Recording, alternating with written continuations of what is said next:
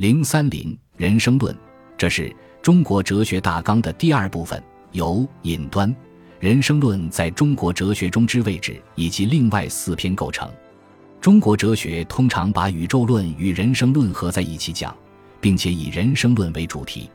总体思路是：先讲宇宙的普遍道理，接着讲宇宙与人生的关系或天与人的关系，然后论及人的本性，最后谈到人生的最高理想。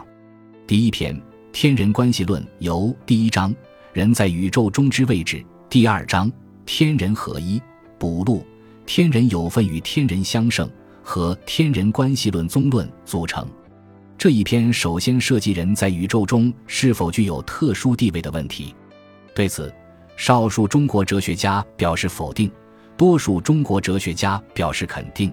天地知性人为贵的说法得到普遍的认同。由于肯定人在宇宙中的特殊地位，进而形成有中国特色的主流的天人合一说。中国哲学中之天人关系论中所谓天人合一有二意义：一天人相通，二天人相类。张岱年认为，天人相通强调天道乃是人伦道德的根源，具有合理性，也具有局限性；而天人相类则是一种牵强附会的思想。对于非主流派提出的天人关系论，张岱年也做了简要的少述。第二篇人性论由第一章性善与性恶，第二章性无不善与性超善恶，第三章性有善有恶与性三品，第四章性两元论与性一元论，第五章心智诸说和人性论综论组成。所谓人性，乃是人对人自身的认识，这种认识受到时代的限制。受到哲学家学术立场的限制，不可能达成共识。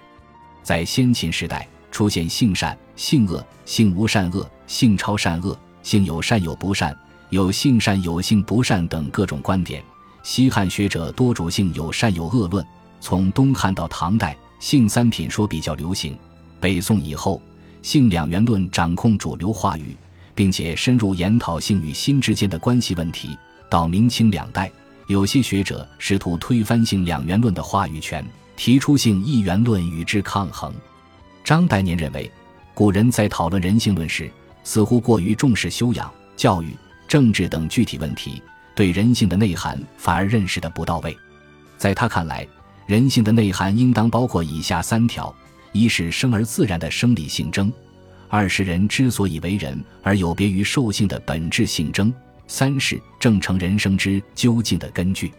第三篇人生理想论由简引，人道与人生理想第一章人，第二章兼爱，第三章无为，第四章有为，第五章成己与天为一，第六章与理为一，第七章明心，第八章践行和人生理想论综论组成。上一篇是关于人性的实然考察。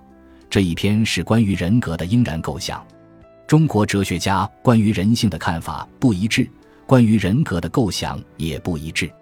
张岱年把中国哲学中的人生理想论归纳为九说：人说、兼爱说、无为说、有为说、成说、与天为一说、与理为一说、明心说、见性说。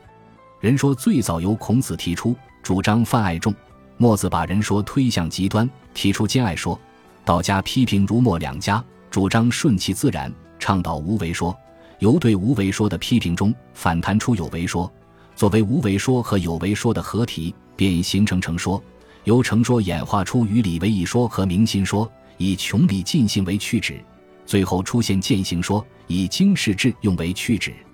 第四篇人生问题论由简引，人生问题第一章义与利，第二章命与非命，第三章。兼与独第四章，自然与人为第五章，损与益第六章，动与静第七章，欲与理第八章，情与无情第九章，人死与不朽补录，致公问题简述和人生问题论综论组成。前三篇探讨人生论中的宏观话题，这一篇探讨人生论中的具体问题。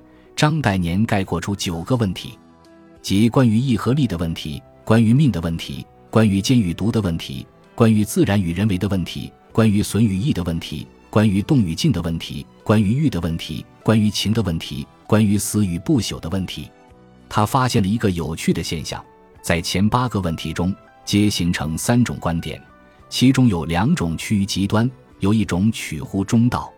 例如，在关于奸与毒的问题上，杨朱讲为我偏于独；墨子讲为天下偏于奸；而儒家主张穷则独善其身，达则兼善天下。取法乎中道，他对中道的观点表示认同，认为王传山、阎锡斋、戴东原的学说可以说是比较精湛、比较切合实际的。